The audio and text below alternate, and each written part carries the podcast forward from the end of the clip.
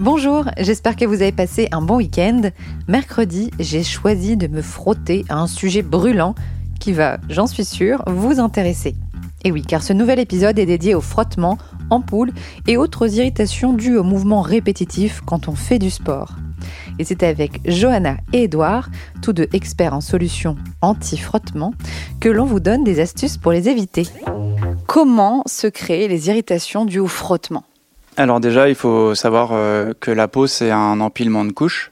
Donc on a trois couches. On a l'hypoderme qui est tout au fond. On a le derme qui est finalement la couche intermédiaire. Et puis l'épiderme, c'est ce que nous, on perçoit, ce qu'on Oui. voit. Et en fait, ces couches, elles sont euh, truffées de récepteurs, de terminaisons nerveuses. Et euh, lorsqu'on a une irritation euh, par frottement, notamment, en fait, on vient euh, du coup abraser la peau, Mhm. on vient creuser dans ces couches, et euh, en fait, on va stimuler euh, plus ou moins profondément en fait ces, récepteurs, et c'est ce qui va créer en fait cette gêne et ces picotements euh, très souvent.